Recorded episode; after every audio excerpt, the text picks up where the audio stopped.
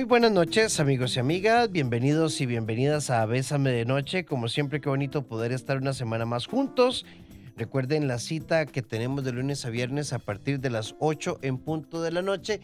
Y hoy, bueno, estaremos junto a nuestro queridísimo amigo, el abogado Belisario Solano Solano, eh, tratando como de sacar una tarea pendiente que eh, precisamente dejamos hace un tiempo atrás eh, en uno de nuestros temas de, con el espacio legal, estuvimos hablando de eh, testamentos, de herencias, eh, cómo hacer un testamento legal, cómo, cómo, cómo evitar que haya enredos y este tipo, quiénes son realmente los herederos, cómo funciona esto, quiénes están en primer lugar, quiénes en segundo, en fin todo sobre este tema. Así que desde ya el 8990 004 nuestro WhatsApp.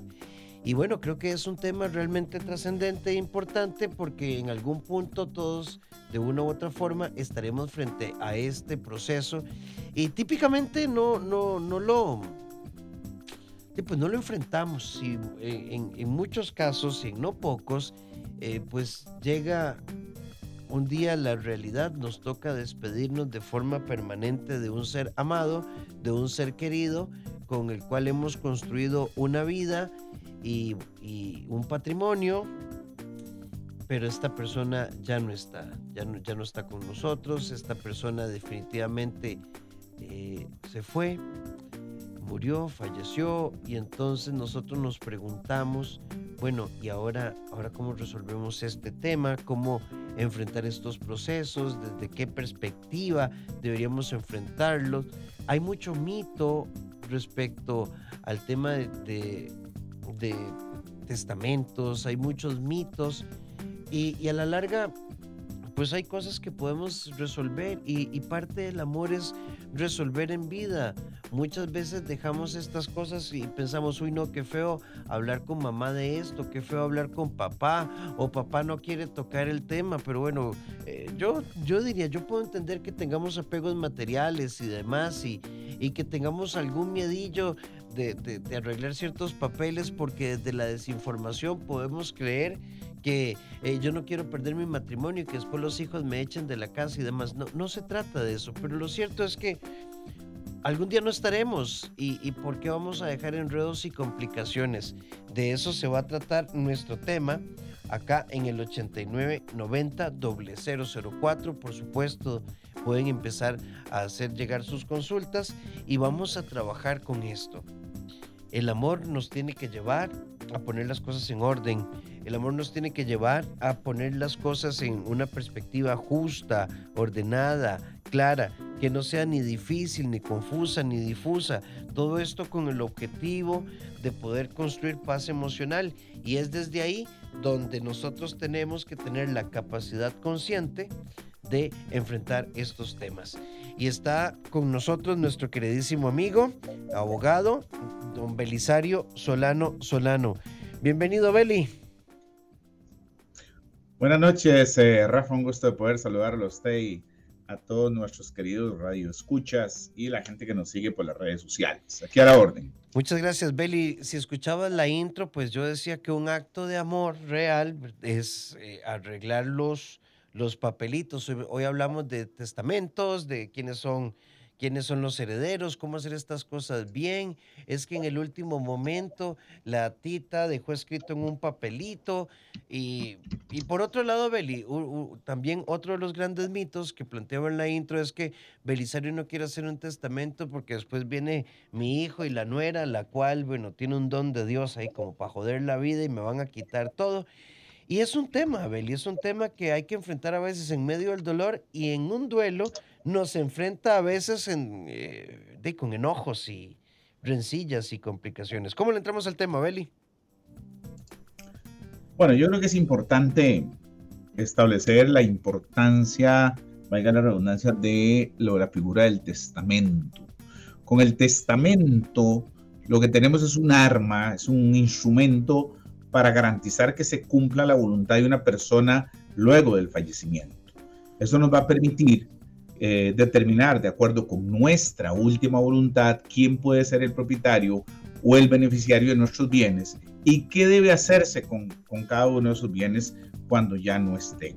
Por eso es muy importante que ustedes tengan claro que el testamento es un acto personalísimo, que es revocable, que es libre, mediante el cual una persona eh, capaz dispone de sus bienes y sus derechos, declara qué se debe hacer con sus bienes para después de que usted, me, eh, de que usted ha muerto. Hay ventajas, hay desventajas, sí, claro. Sí, como documento que es, eh, es un instrumento sencillo, se evitan eventualmente pleitos y discusiones entre futuros herederos, se puede disponer de la herencia más fácilmente, podemos ir a un proceso sucesorio notarial más ágil, más simplista, más sencillo y eso nos permite, pues obviamente, resolver esos conflictos familiares. Beli, ¿qué, dicha que estás planteando esto y bueno, ya, ya, ya planteaste varios conceptos. Un testamento no significa que bueno, terminó el novenario, sacamos el papelito y esto es tuyo, esto es mío, esto es tuyo y ya está, y ahí se acabó el proceso. O, hay que hacer más cosas. A ver, el testamento no exime del trámite de la sucesión. O sea, a veces la gente cree que con hacer testamento ya inmediatamente después de que ya muere la persona, ya entran en posesión de los bienes tal y como quedó en el testamento. No, no, no hay que hacer el proceso judicial, sería una sucesión testamentaria, puede hacerse en la vía judicial o se puede hacer en la vía notarial. Eso es el procedimiento que sigue, que continúa en este tipo de, hechos. Y no significa tampoco que sea mucho más barato, ¿verdad? De, que, ah, no, de, dejo testamento para que tengan que pagarle al abogado. Igual van a tener que pagarle al abogado. No hay, de esa forma, no hay forma de quitarse los honorarios del abogado o la abogada que vaya a hacer la ejecución del testamento. Entonces, en cuanto a costo, es prácticamente lo mismo, pero sí nos quita el problema entre los herederos. Si yo no quiero dejarle a uno de mis hijos una, eh, una parte de mis bienes, pues simplemente esa es la mejor forma de decir que le entrego todos mis bienes a mi esposa el 50%, el otro 50% al otro hijo y que los demás hijos se quedaran sin nada. Bueno, ¿por qué? Bueno, porque ha habido problemas, ha habido dificultades, etc. Entonces, en esa línea, el testamento nos va a ayudar a resolver estos conflictos. Beli, eh, ¿qué es un sucesorio? Como para que nos quede claro, porque puede que muchas es es lo mismo sucesorio que, lo que se llama popularmente la mortual.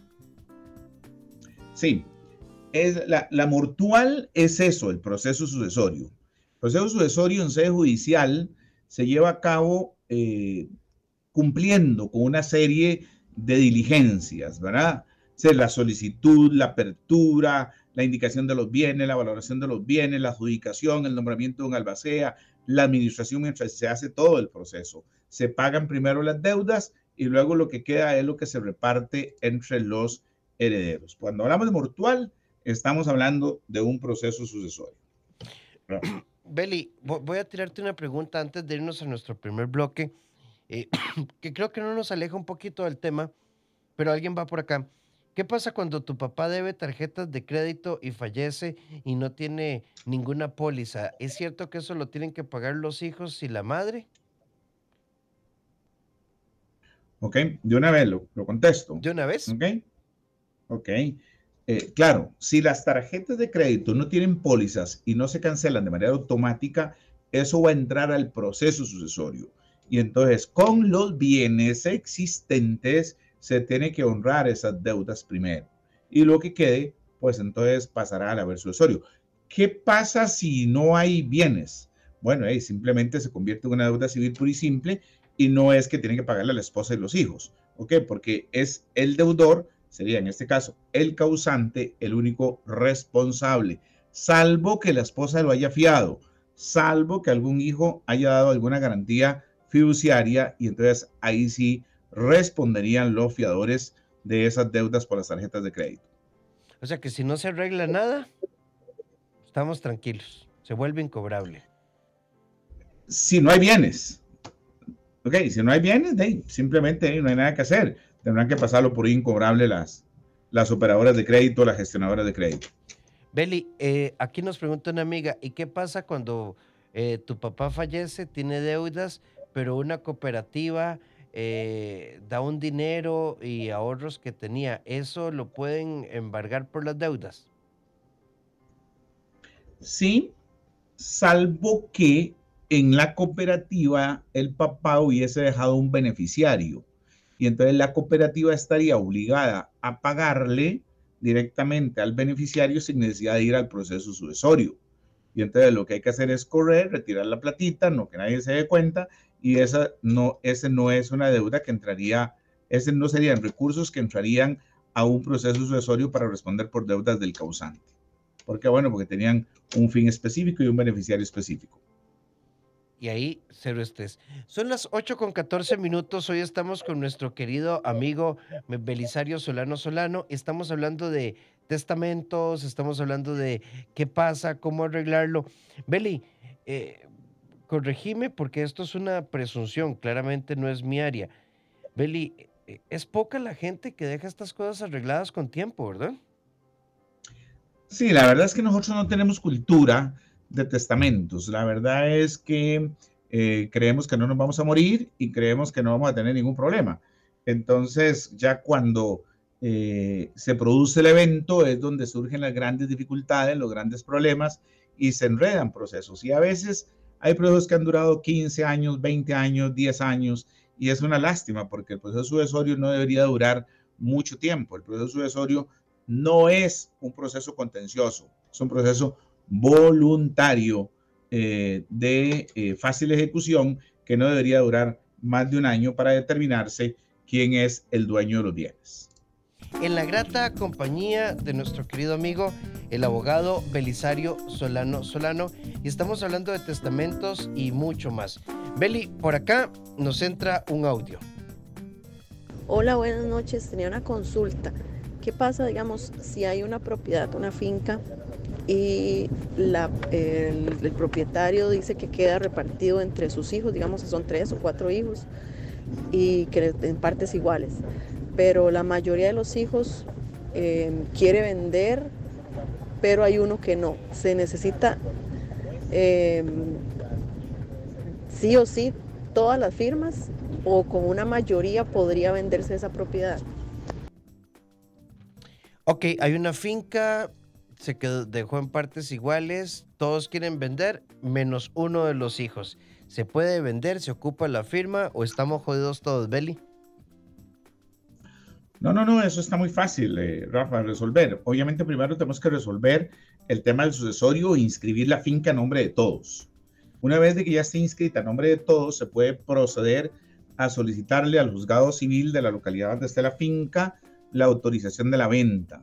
Si uno no quiere vender, es problema de él. Tendrá simplemente que em, eh, fijar un precio o será el precio que indique en este caso el perito que se designe y se podrá autorizar la venta al inmueble y depositarle a él o entregarle a él la parte que le corresponde. Si él no quiere, si él no quiere vender por, por, porque está apegado al bien, pues compre el derecho a todos los demás hermanos, sáquelos del ring y ya, y listo, se queda dueño. Y eh, nadie puede estar obligado a vivir en copropiedad, dice la ley. Y en este caso concreto, no se les podría obligar a mantenerse en copropiedad simplemente porque uno de los hermanos no quiere vender. De tal manera que sí hay instrumentos, Rafa, para poder salir.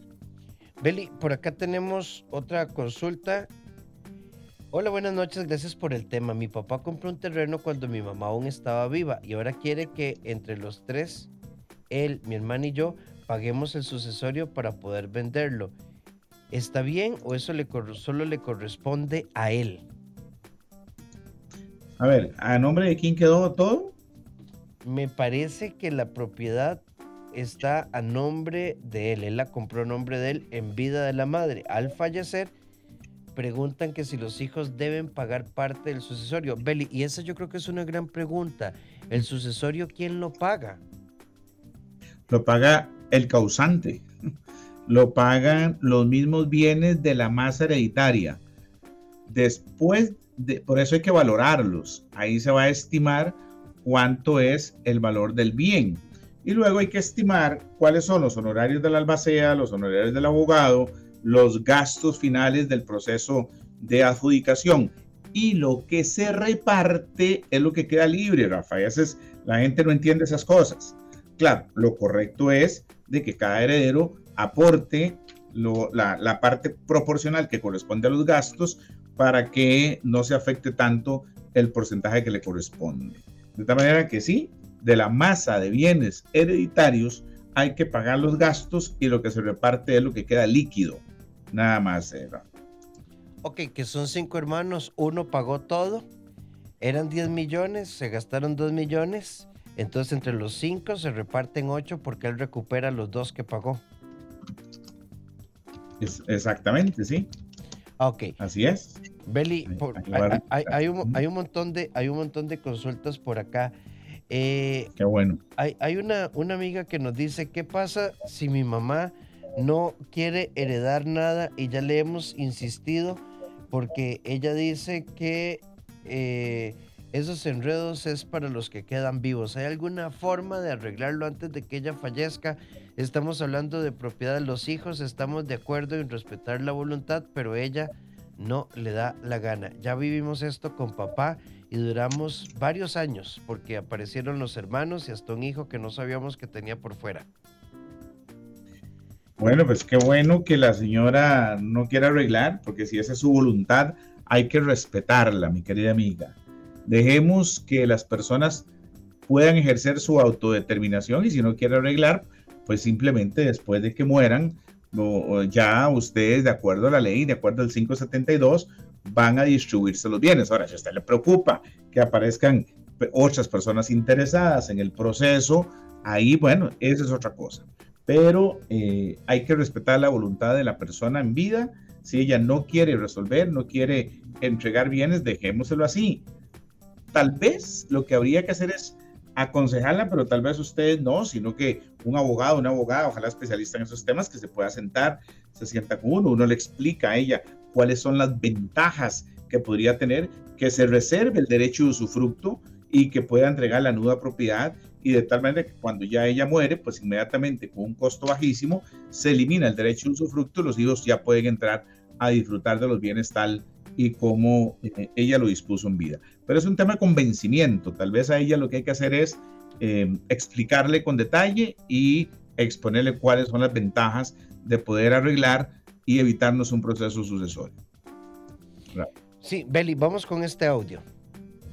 Buenas, son básicamente dos consultas. Una, ¿qué pasa si una persona fallece, no deja testamento y digamos que el sucesorio, los que siguen son hijas que son mayores de edad y un hijo menor de edad? Eh, las, de las hijas de mayor edad pueden o tienen derecho a algo.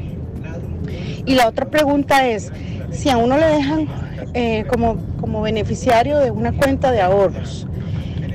Pero para, llevar, para ir al banco a recoger ese dinero hay que llevar una copia de la cédula y no la familia no quiere darle copia de la cédula del fallecido, ¿qué se puede hacer? Porque el beneficiario de los ahorros es, digamos, uno. Entonces, ¿cómo hace la persona para poder reclamar ese dinero? Beli. Ok. Ok, en el primer caso, los hijos, todos tienen derecho, de acuerdo al 572. Si papá es el que muere, el 50% le corresponde a la esposa y el otro 50% le corresponde a los hijos y a los padres del causante, sean estos eh, sean hijos mayores o menores de edad. Entonces, si son dos hijos mayores y uno menor, y hay papá y hay mamá, entonces tendríamos 50% para la esposa y el otro 50% se reparte entre los tres hijos, entre papá y mamá del causante. Ahora bien, con respecto al tema de los beneficios y ya las, eh, las asignaciones dadas, no creo que haya ninguna institución que le pida a usted el número de cédula. Lo que le impide, lo que le está exigiendo más bien es la certificación de defunción. Y eso usted lo saca fácil y barato en el registro civil o aquí en internet eso se presenta a la cooperativa, se demuestra el fallecimiento y la cédula que tiene que presentarse la suya, no la de la persona eh, causante. Ok, Beli, por acá nos dice, buenas noches. Si una persona tiene un apartamento que aparece como patrimonio, ¿no es embargable o sí? Y una casa que está bajo hipoteca con el banco que prestó el dinero para comprarla. tampoco sería embargable por estar en patrimonio aun cuando esté financiada. Si está bajo eh, patrimonio y afectación, eh, afectación familiar, no sería embargable por otras personas, ¿verdad? De las deudas adquiridas después de que se estableció la afectación a patrimonio familiar. Entonces, obviamente, si usted va, saca la hipoteca y afecta, pues el banco sí la puede ejecutar sin ningún problema. Entonces, eso es que, eh, tengamos, que, que tengamos cuidado. Si estamos hablando del apartamento, recordemos que si está sometido a afectación, está totalmente protegido de cualquier embargo posterior a la fecha en que se constituyó la afectación a patrimonio familiar. Papá murió, somos tres hijos y con nosotros vive un sobrino que lo criaron mis papás desde los dos años hasta los 32. Eh, él es sobrino y primo nuestro, pero en términos reales, eh, para nosotros es un hermano. Lo que nos sorprende con la muerte de papá es que mis otros dos hermanos no están dispuestos a dividir las cosas en cuatro, sino en tres y lo quieren dejar a él por fuera. Mi primo que fue criado como hijo tiene alguna posibilidad? Ninguna, nada, es primo nada más, listo, sobrino. Y si no hay testamento, entonces ahí ya no hay nada que hacer. Obviamente los hijos son los que serían declarados herederos. En este caso, sí operaría muy bien un testamento. En caso que el testamento lo hubiera contemplado que una parte de esa herencia le corresponde al sobrino, no hubiese existido ningún problema y estoy seguro que ninguno de los hermanos estarían reclamando.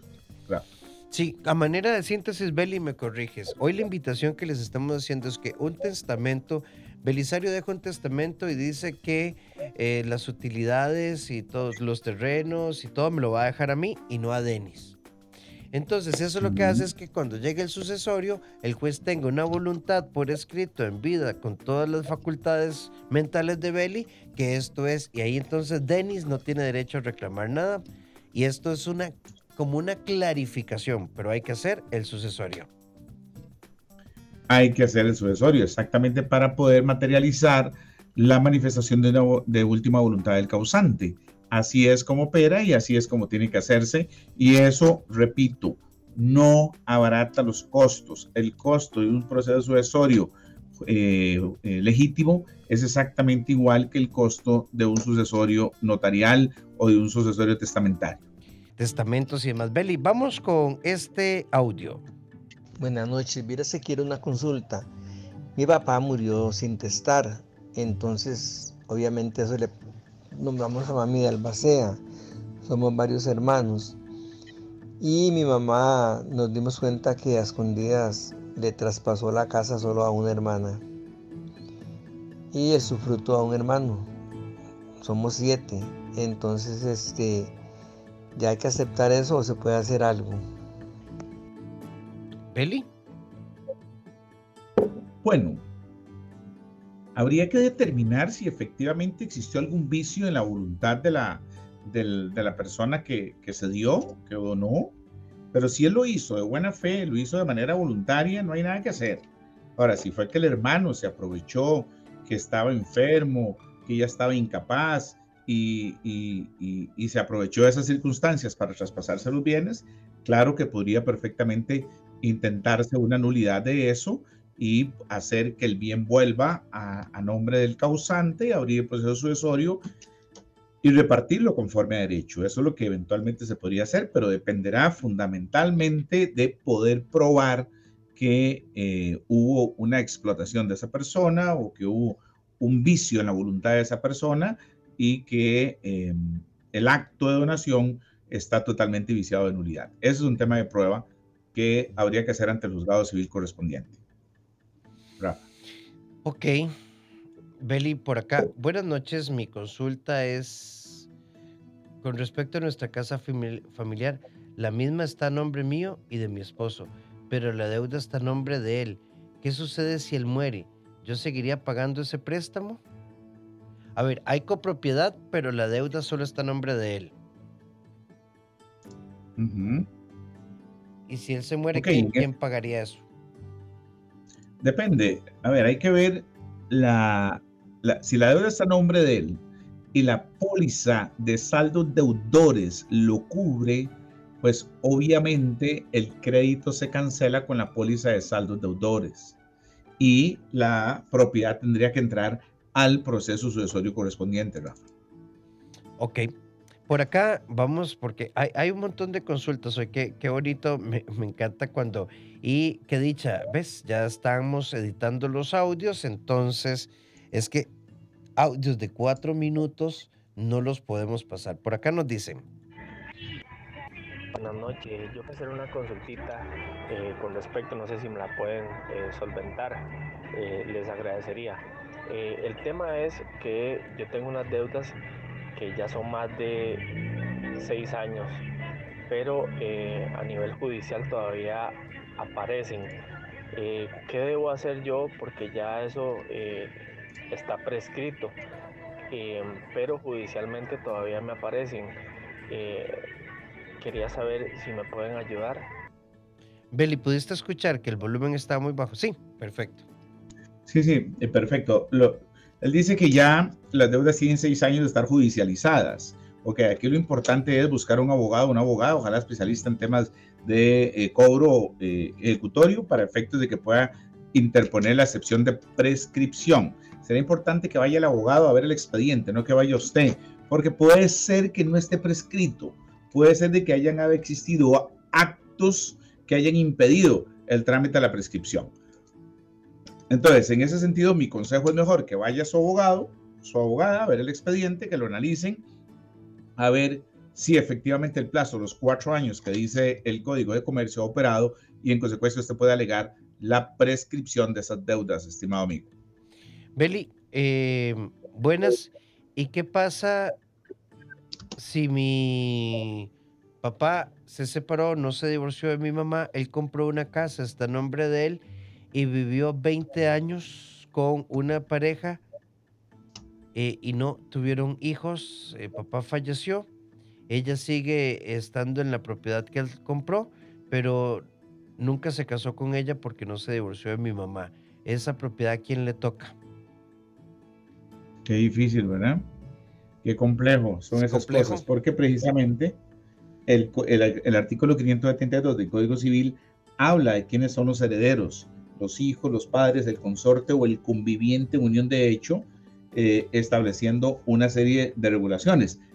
La esposa estaría perdiendo derecho a la ganancialidad, ¿ok? Porque estaba separada. El que podría ser eh, heredero tendrían que ser los hijos y la pobre mujer que vive en unión libre, que vivió en unión irregular, ¿verdad? Se quedó sin nada, porque la ley, por lo menos en Costa Rica, no le reconoce a este tipo de uniones esa acción. Tendría eventualmente la mujer que alegar alguna sociedad civil, ver si ella puede alegar todo lo que son las mejoras y un grado de copropiedad de, esa, de, de ese bien. Ahora, entiendo que ese bien fue adquirido cuando estaba casado. Casado, pero, pero ya separado. Ah, bueno, lo compró ya estando separado.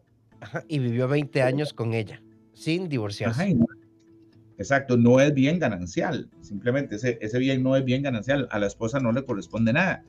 Por eso ella podría perfectamente intentar por la vía, por la vía civil, ¿verdad? Generar ese reclamo. Eh, y si tiene un hijo, pues el hijo sí podría ser heredero por lo menos en el 50%, Rafa.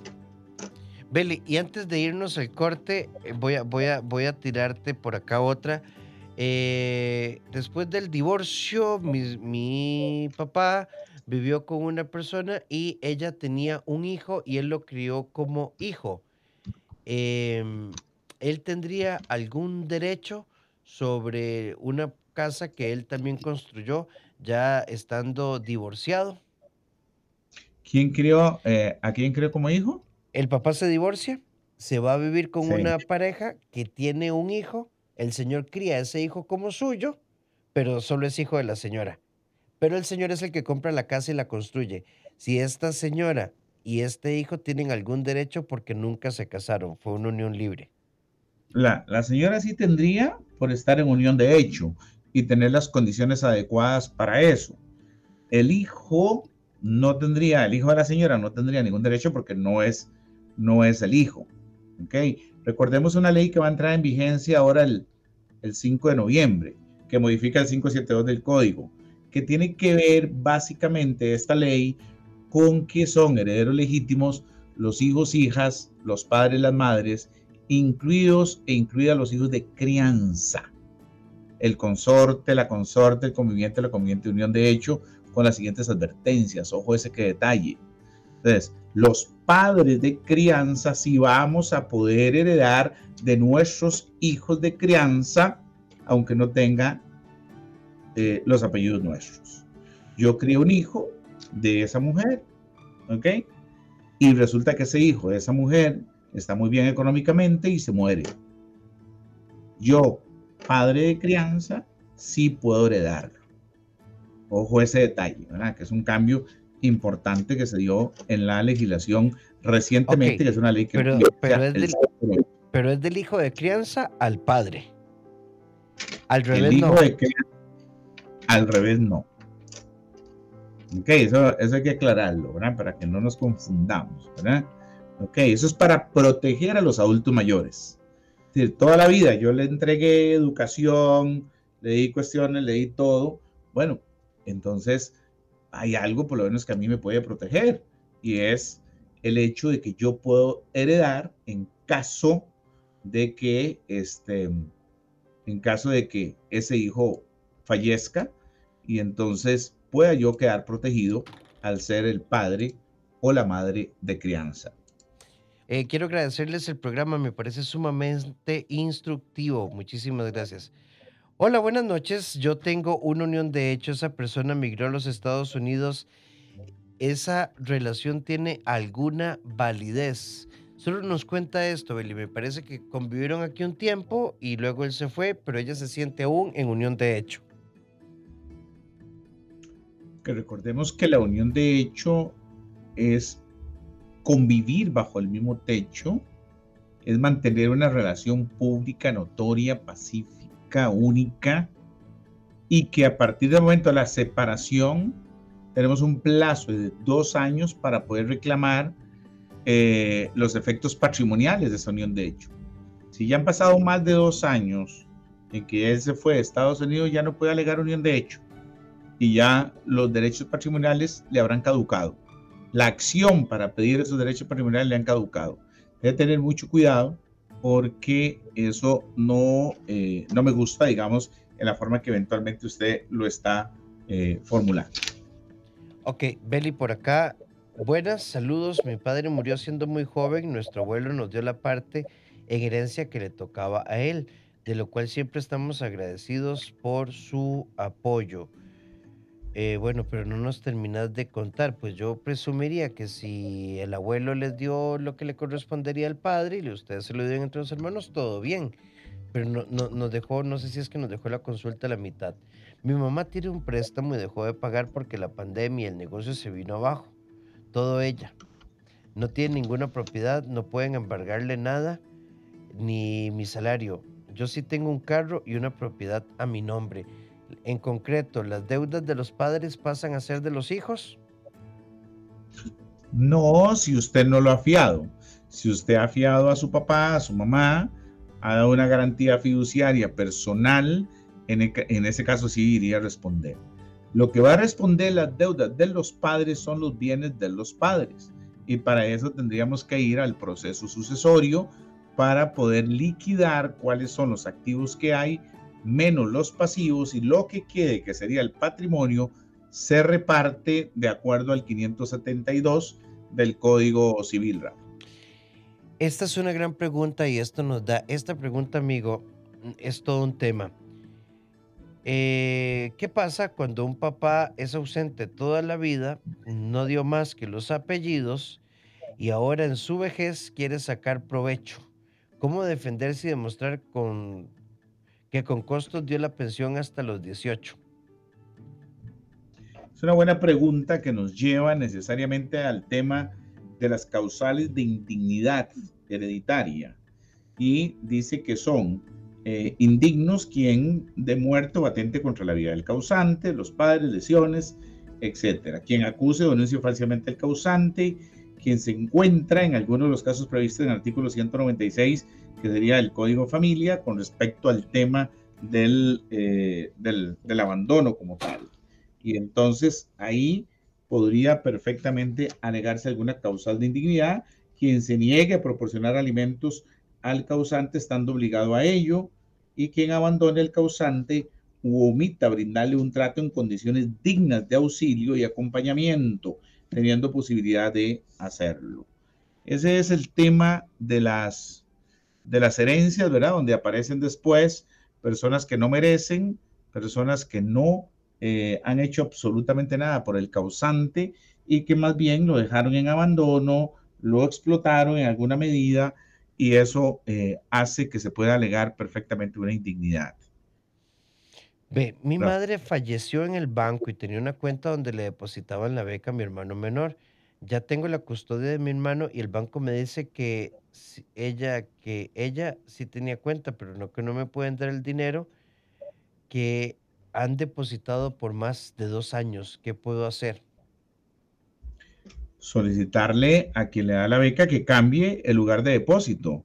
Demuestre que usted es el curador, demuestre que usted es la persona custodia de la del, del, menor y nada más que cambien la cuenta en lugar de depositarle a su madre, que se la depositen a la cuenta suya, siendo usted la persona que administra los bienes del menor.